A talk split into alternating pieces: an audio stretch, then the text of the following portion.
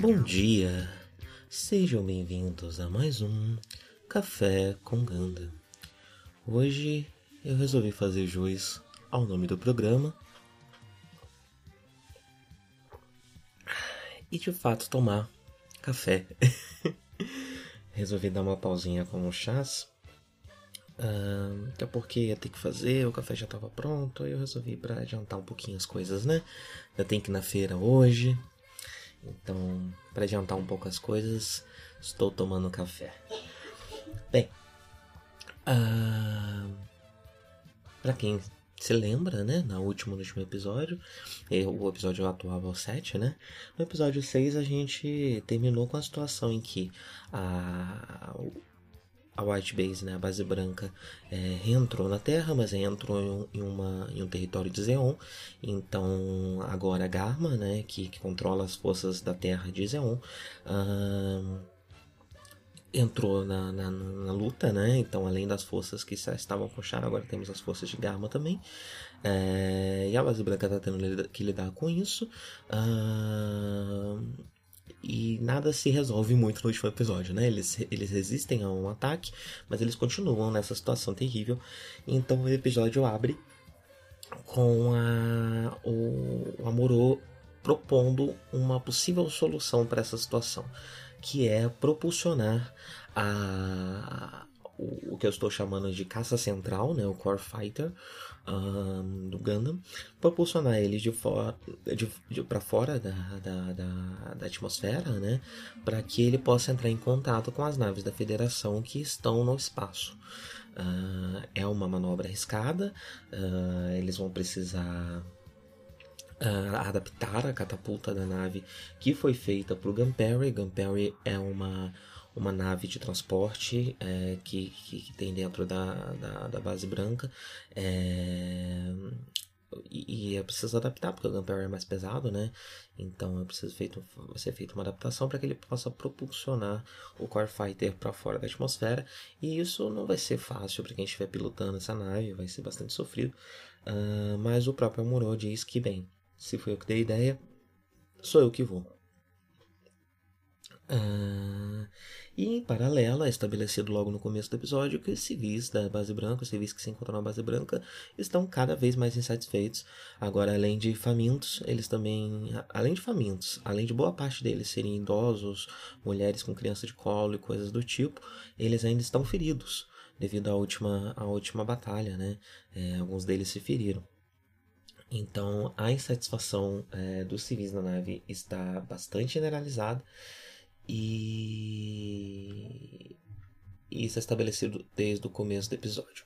Bem, uh, comentando a primeira cena do episódio, a gente vê uma nave, é, uma nave Zeon, que é uma nave de reconhecimento. Ela se chama Lugun, uh, ou Lugan, mas eu não sei como se pronuncia. Uh, e eu resolvi frisá-la porque ela é uma nave muito peculiar, né? Ela é bastante alienígena. Ela tem umas formas arredondadas, ela tem é, armas na ponta das suas asas, né? É, ela é bastante curioso o design. Uh, eu queria comentar um pouco sobre esse design, porque a gente vai encontrar essas formas mais arredondadas é, nas naves de Zeon. É, a gente tanto das naves como posteriormente mas também nos nos mobile suites, né? No momento a gente só viu os acos, mas novos mobile suites vão começar a surgir e eles vão tendo cada vez formas mais arredondadas e mais alienígenas, de certa forma, né? Uh, e eu queria frisar isso aqui para dizer que além de um traço de design de Xeon que está estabelecido desde o começo, isso também vai ser utilizado para venda de brinquedos mais à frente. Quando a série começa a ficar é, mais apertada, né? Coisa que ainda não começou a acontecer, a gente está no episódio 7, então a gente ainda está nesses episódios é, do primeiro curso. Uh, ainda não há ordem de, de, de, cancelamento da série nem nada do tipo. É, mas para dar uma sobrevida à série, uh, uma série de, de mobile suites com esse design mais arredondado vão começar a ser é, introduzidos para que eles vendam mais brinquedo. Porque no início a gente tem basicamente algumas naves, o Gundam e o o Zaco, né? É, e mais para frente há essa necessidade de a gente ter modelos mais diferenciados e consequentemente mais fantásticos, né? É, menos pautados em algo que seria é, mais plausível dentro da, da realidade. E as tropas de Zeon vão ser usadas tanto porque elas já trazem essa característica em alguns dos seus designs desde o começo, como também porque Xeon é mais avançada tecnologicamente, então é, de certa forma uh, Xeon já já possui mais naves, né? Mais recursos para ter mais naves, mais modelos diferentes de, de, de, de mobile suites e coisas do tipo, né? De uh, vestes móveis. Uh, bem, e eu queria só frisar isso daqui já, né, para já podermos ir analisando esse conceito conforme ele for começando a aparecer, que eu acho que a partir de agora ele vai cada vez mais é, estar visível ali. Uh, uma coisa que é, que é definida sobre os civis, uh, que já tinha sido pincelada em episódios anteriores, né, quando uh, era pessoas que, que não, nunca saíram da Terra eram tratadas como burguesas, de certa forma, ah, e isso agora é reforçado aqui quando o, os idosos, né, os civis que estão na base branca, revelam que ninguém pelo menos não eles, é, foram morar de, de vontade própria nas colônias, né? Eles foram, de certa forma, forçados a sair da Terra. E aí a gente junta com essa outra informação de que quem ainda vive na Terra, de certa forma, é burguês, e aí a gente pode dizer que muitas das alas, a gente sabe que não é o caso de todas, porque o Principado de Zion se formou em uma colônia na ala 3, mas a gente sabe que pelo menos a população de algumas colônias é formada por pessoas pobres, por pessoas que estavam de certa forma à margem da sociedade e foram forçadas a evacuarem a terra. Elas foram morar nessas colônias forçadamente. Então essas colônias, além de um lugar para se morar fora da terra, também tem uma certa característica de gueto e, consequentemente, uma certa característica de campo de concentração quando se está preso no espaço não há como sair de lá. É, não é só como um gueto. Uh, você está fisicamente incapacitado de sair de lá. É, então, isso já traz todo um questionamento moral da federação é, e da situação né, e do que vai vir mais adiante. Uh, e também do que a série está vendendo, né? É, mas eu já vou discutir isso em breve, mais pra frente da, da, do episódio. Por quê? Porque duas coisas acontecem nesse episódio para desmembrar essa questão uh, política e social é, que começou a se formar desde o começo. Né?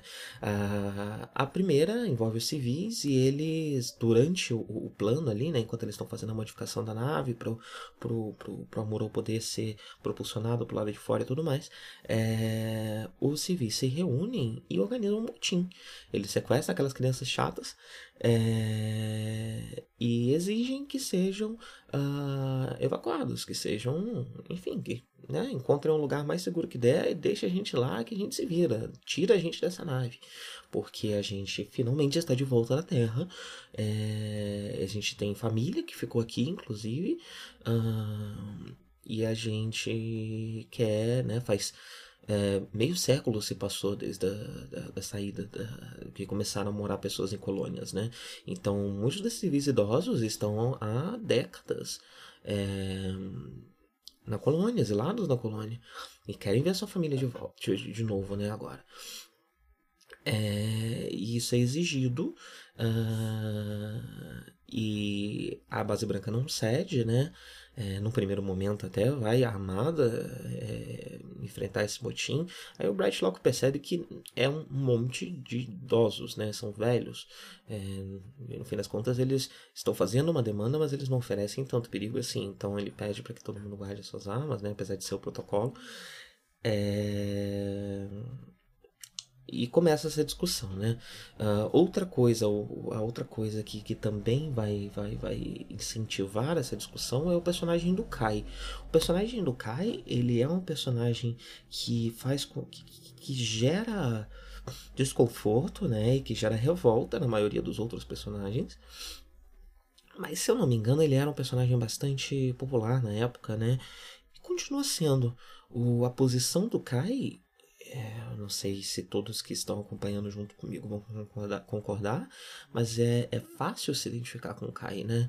É, ele fala, não, eu sou um covarde mesmo, né? E tudo mais. Mas, tipo, nos últimos episódios a gente já falou sobre a imprudência do Bright, sobre a imprudência do Amuro, sobre como é, eles estão se arriscando, sobre como é, a figura heróica que está se construindo em torno do Ganda, em torno do Amuro, é uma figura uh, questionável, é uma figura egoísta. Uh, e o Kai tá ali para jogar umas verdades na cara de todo mundo de vocês estão todos malucos, né? É, vocês não sabem o que estão fazendo, vocês estão despreparados para o que vocês estão fazendo, vocês estão lutando pelo que no fim das contas. É, o Kai ele tá ali para sempre levantar esses esses questionamentos, né? E isso causa uma revolta muito grande em todos os personagens. Até então a gente tinha visto um conflito do, da, do Kai com a Sayla, né? Mas nesse episódio o Kai se, se, se volta contra o Bright também, né? Junto com aquele outro comandante que eu sempre esqueço o nome dele, é, que é um personagem é, menor, né? Mas é um personagem mais velho, é um dos poucos personagens mais velhos que a gente tem na nave nesse momento, tirando civis, né? E ele o Kai se junta a esse coro anti-Bright falando, nossa, mas você não sabe o que você tá fazendo, você tá tomando decisões extremamente arriscadas, você tá... não tá legal isso aqui. É... E aí, ao se voltar contra o Bright, a gente vê também tanto o, o, o, Amorô, nesse primeiro momento, é, a Sheila reforçando né, o, o, conflito que ela já tinha com o Kai por conta dessas opiniões e dessas posições controversas que ele assume. Uh, agora que se voltou contra o Bright, o Amuro também é, é, já, já dá uns gritos com ele ali. É, e mais pra frente a gente vai ver o Bright dando o primeiro Bright Slap, dando um socão, que nem foi um, um, um tapa, né? Ele deu um socaço na cara do Kai. É, basicamente, tipo, por, por, que, que você é assim, né? por que, que você tá fazendo isso? Olha a situação que a gente tá, olha o que tá acontecendo, é, olha a tensão que a gente tá, por que você precisa ficar levantando essas questões? É, meio que um, até um grito de socorro, de certa forma, por parte do Bright, falando a gente não quer pensar nisso. É, que é isso que, que essas pessoas estão fazendo quando elas se incomodam com aí, né? A gente não quer parar para pensar, a gente quer só continuar agindo, porque a gente está numa situação terrível de sobrevivência. É, mas é preciso parar para pensar.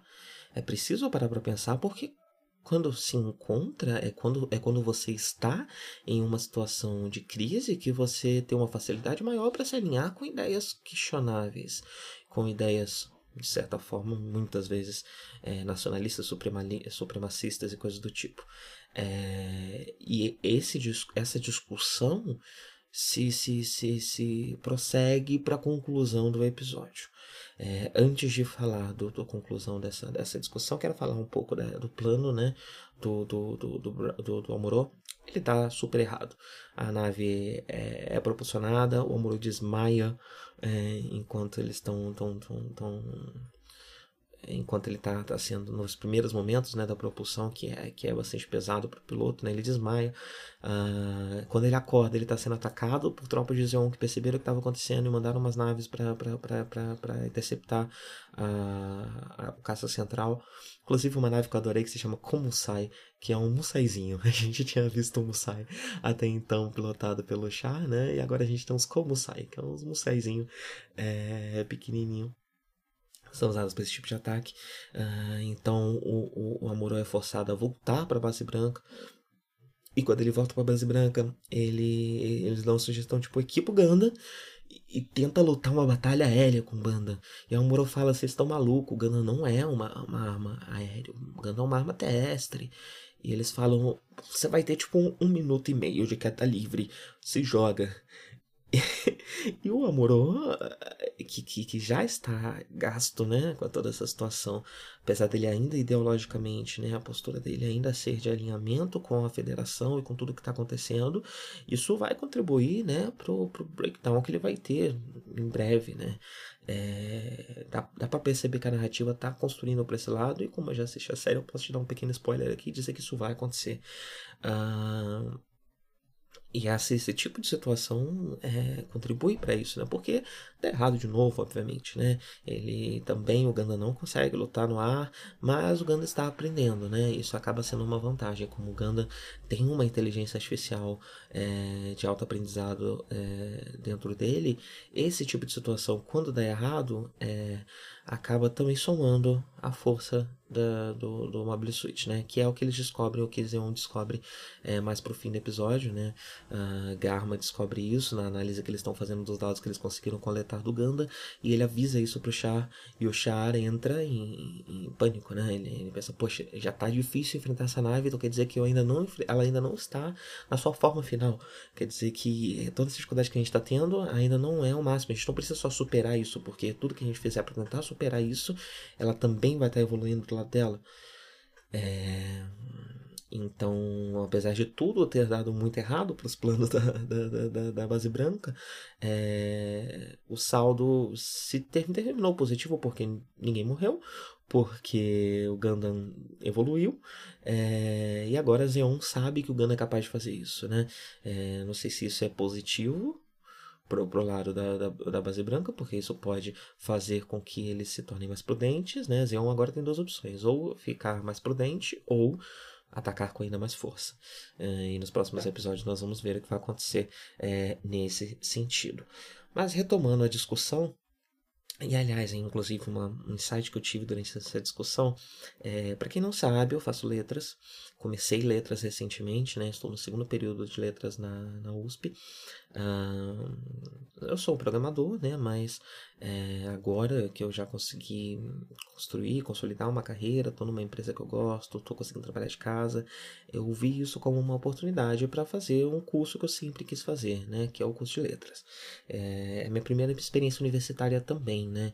É, eu cheguei a fazer um ou dois semestres só de, de é, ciência da computação, mas que nem era ciência da computação, né? Era outra coisa, mas não é relevante aqui. É, e sistemas de informação é o nome do curso. E eu cheguei a fazer um, um, semestre ali, né? Mas eu gostei mais de fazer a bolsa, mais de trabalhar do que de qualquer coisa. Eu vim para São Paulo e nunca continuei o curso. E nunca senti muita necessidade de continuar o curso, né? Eu, eu me sinto mais impelido a, a fazer um, um, um, curso de ciências humanas do que de ciências exatas. Eu prefiro aprender sozinho as ciências exatas. É, então eu estou finalmente fazendo esse curso, né? E nesse momento a gente está vendo clássicos, uh, o segundo módulo de introdução aos estudos clássicos, que foca é, inicialmente no gênero dramático é, em Grécia, na Grécia. Então a gente está falando, começou a ver agora, o semestre acabou de começar, né, devido à greve, e a gente está vendo a tragédia, a tragédia grega. E o insight que eu tive ao longo do episódio é que esse episódio funciona muito bem dentro de, um, de, um, de uma estrutura é, de, é, de tragédia. e a série Ganda, né, o Mobile Suit Gundam de 79, eu acho que dá para encaixar ela toda numa estrutura de, de tragédia. É, não que ela seja uma tragédia, mas ela traz elementos o suficiente para que uma adaptação é, para um formato de tragédia seja super plausível porque ele traz o elemento, a gente tem o couro, a gente pode usar os civis que estão na nave como couro, eles podem assumir essa função de couro, apesar desse nesse episódio eles terem um pouco mais de ação do que o couro costuma ter. É, no fim das contas é uma ação verbal, né? Eles não conseguem tanto causar. É, no próximo episódio a gente vai ver um, um, um, pelo, pelo preview, né? A gente vai ver um efeito é, desse, desse motim. Mas pelo menos nesse episódio, esse motim não causa nada. Ele só causa um leve desconforto, mas ele, ele é um, um, pouco, um pouco mais ativo do que o couro costuma ser, né? É, mas eu, eu consideraria que daria pra gente adaptar é, é, o, o os civis da nave para um coro. É, e esse episódio também traz algo muito comum na tragédia grega, que é uma multiplicidade, especialmente no começo da tragédia, tragédia grega, né? depois a tragédia grega começa a ter um pouco mais de um, uma ideia predominante, uma mensagem predominante, mas no começo a ideia é que a tragédia seja múltipla, é, especialmente depois da, da, da, da, da instauração da, da de uma democracia é, na Grécia, né, que é o, a era de ouro da, da, da, da tragédia. É, e como estamos vivendo agora em uma democracia, a tragédia mostra diversos pontos de vista e não tem um ponto de vista predominante. É, e eu diria que esse episódio também traz um pouco dessas, de, de, desse que, né? A gente começa a ver o ponto de vista do povo, o ponto de vista do Caio, o ponto de vista é, de todos os outros que, que concordam ali. Então a gente, a série tem um ponto de vista predominante, que eu já vou discutir em breve, mas ela traz uma multiplicidade de pontos de vista, um certo questionamento, é, que é que eu me pergunto. Uh, como e por que ele está ali. Já vamos falar mais sobre isso. Agora, inclusive. Uh, porque. Qual é a conclusão desse episódio? Uh, a gente não vê uma, uma, uma solução imediata para essa questão do, do, do, do, uh, do motim. Isso vai se dar no próximo episódio. Mas quando os idosos invadem a, a ponte e eles se sentam no meio da ponte e falam: não vamos sair daqui até a gente ser evacuado. Uh, o Amorô explode com eles e fala: vocês são vocês são muito egoístas. Vocês não estão pensando no todo, vocês só estão pensando em vocês. E aí eu não sei o quanto eu vou conseguir expressar isso que eu consegui ler nessa cena, é, mas eu vou tentar, que é o seguinte. Uh, Amuro está dizendo que a federação luta pelo povo e não por esses indivíduos. Mas esses indivíduos são o povo. E esses indivíduos são um, também um povo. É, como eu posso dizer? Um povo à margem da sociedade. Um povo que foi evacuado da terra, um povo que foi isolado em uma colônia é, em um gueto e você pode ler até mesmo em uma, como eu disse anteriormente, né, isolados em um campo de concentração. Então eles, eles são parte do povo, mas eles são a margem do povo. Logo a federação está lutando pelo povo, mas qual povo? Porque esse povo não está vendo luta por eles. Esse povo que está na nave não está vendo nem nunca viu a federação fazer muita coisa por eles.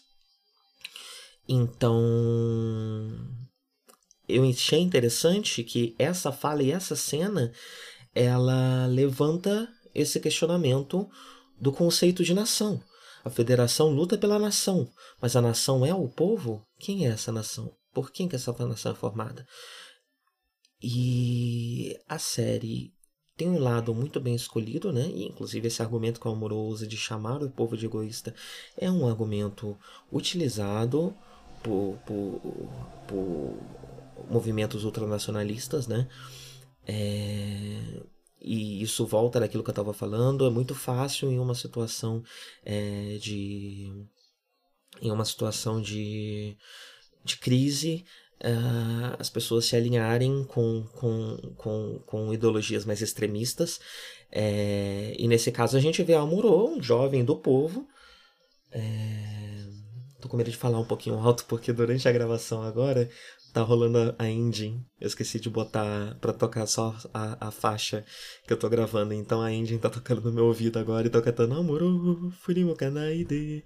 E aí tá um pouco difícil de concentrar e talvez eu esteja falando um pouco alto. Perdão se for o caso. É... Mas o Amorô era um jovem que está se alinhando a ideias extremistas por estar em uma situação militar pela primeira vez, por estar em, em, em né, nessa, nessa, nessa, nessa situação complicada. É, e ele usa esse argumento, ele propaga esse argumento, que é um argumento ultranacionalista contra esse povo, que no fim das contas, será que está sendo mesmo egoísta? Será que em algum momento a nação, a federação olhou por eles? É, será que eles têm realmente um motivo para acreditar que a nação vai fazer algo por eles, no fim das contas? Ah, então eu achei muito interessante isso ser levantado. Sobre qual é a ideia predominante da série. Todos os personagens, a maioria dos personagens, especialmente os personagens protagonistas, os personagens com quem a série espera que você vá se identificar, estão alinhadas com essas ideias nacionalistas, essas ideias extremistas nesse, momento. Eu não sei dizer se a presença dessas ideias contrárias na série estão ali. Por quê? É preciso rebatê-las, porque a série está propagando ideias nacionalistas e, e mas, mas ainda de uma forma democrática e quer que essas que essas esses argumentos estejam ali para que quem se identifique com eles se identifique e para quem não se identifique possa conhecê-los mas também refutá-los ou se essas ideias mais fortes de, de nacionalista, na, nacionalistas que se encontram nesse momento com os protagonistas estão ali por uma exigência de certa forma do, do gênero e são uma forma de, de desconstrução, né? desconstrução política dessas exigências do gênero. Então essas ideias sempre se encontraram no gênero de robô gigante, agora que a gente está falando de Real Robo, a gente vai encaixá-las em conceitos uh, vigentes, sociais e políticos da nossa realidade, é, e colocar as ideias opostas em menor escala, mais silenciadas, mais, mais, mais, mais à margem, uh, como contraponto a, a, esse, a essa exigência do gênero, uh, essa exigência política do gênero, é essa coisa que precisa estar aqui em primeiro plano. A gente encaixa ela em conceitos políticos para fazer com que o público questione e coloca também essas vozes contrárias para aumentar esse questionamento. Eu não sei qual a, a, a questão aqui, eu não sei exatamente qual é a, o posicionamento político de Yoshio Tomino Uh, eu sei que Yoshiyuki Tomino é uma pessoa que gosta muito, muito, muito militarística, né? E também uma pessoa bastante misógina, né?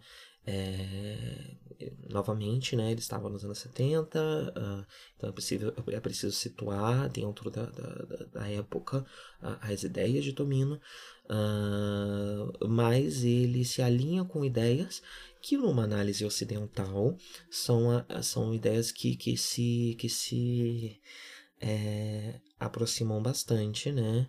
Uh, não que, enfim, não exista, obviamente, não só existe, como existe muita misoginia dentro da esquerda e dentro uh, de, enfim, existe, existe pra caramba muita misoginia dentro da esquerda, uh, mas é fácil pra gente também, é, junto com a questão militarística, né, que também existe pra caramba dentro da esquerda, associar isso à, à, à, à, à direita, né.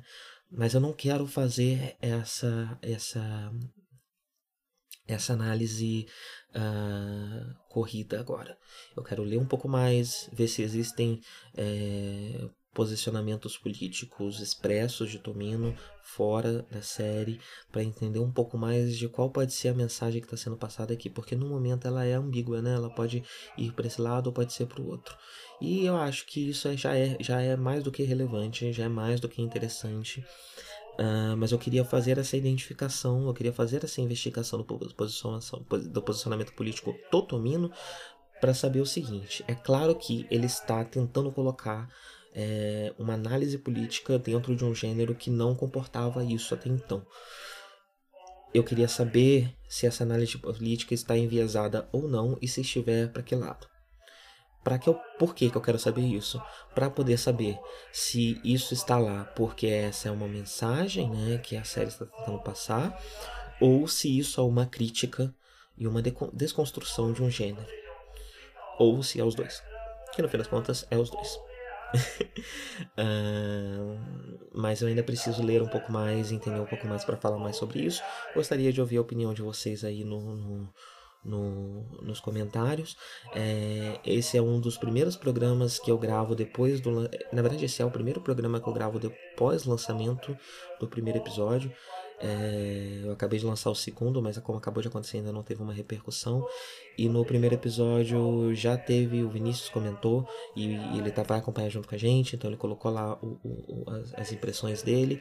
E eu gostaria que se mais alguém estiver acompanhando, que se quiser fazer isso também, colocar suas impressões nos comentários, transformar isso numa discussão, eu acho que pode ser bastante interessante. Então deem aí suas opiniões sobre essa, essa questão que eu ainda não consegui é, colocar uma conclusão na minha opinião sobre ela. É, talvez quando eu leio o comentário de vocês eu já tenha conseguido chegar a, um, a uma conclusão aqui, na minha opinião, é, mas eu acho que essa discussão pode ser relevante é, também entre vocês, se mais gente começar a comentar e mais gente começar a discutir, é, talvez não seja tão valioso para mim, porque eu só vou ver cinco semanas depois e eu não posso. Eu não posso uh, desfazer esse formato porque é uma série grande e pode ser que eu tenha imprevistos ao longo das gravações, então eu quero poder uma semana não gravar e mesmo assim isso não causar impacto nos lançamentos. É, mas eu acho que vocês podem discutir entre si e ter algumas coisas é, interessantes sobre isso. O carro do ovo tá passando, eu acho que essa é minha deixa para ir embora, então deixa eu terminar meu cafezinho. O episódio de hoje foi um pouco mais intenso é, né, por conta dessas questões políticas, né? E dessas ideias que pipocaram na minha cabeça. Ah, mas então, talvez vocês terminem não tranquilos, como é a ideia do, do, do, do, do Café com Gana, mais com a ideia, com a cabeça cheia de ideias, né? Mas isso é bom para vocês também, pra, pra, pra gente também, e eu também, né? Que vou pensar sobre isso ao longo do dia. É, começar esse dia animado, com força, com energia, não é mesmo? E olha só que interessante, talvez isso seja um reflexo do que eu, da bebida que eu escolhi para a gravação, que foi o café. É... Então é isso. Tchau, tchau, gente. Até a próxima.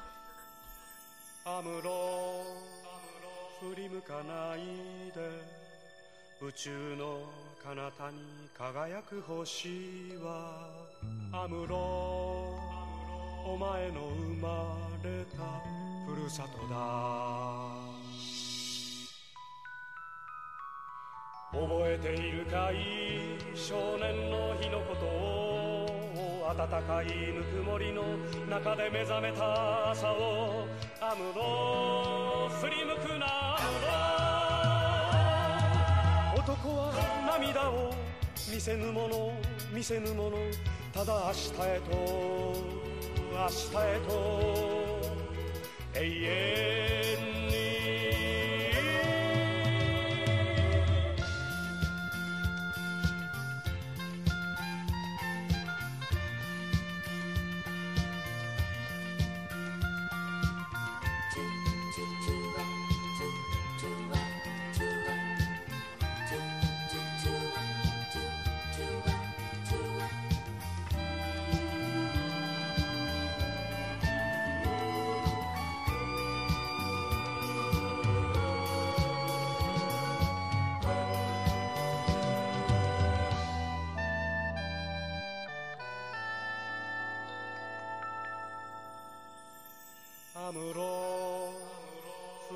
ないで。宇宙の果てにきらめく星は。アムロ。お前が捨てた。ふるさとだ。忘れはしない少年の日の誓いを青春をかけ守り抜けこの幸せをアムロ振り向くなアムロ男は寂しさ隠すもの隠すものただ明日へと明日へと。永遠に。覚えているかい？少年の日のことを。暖かいぬくもりの中で目覚めた朝を。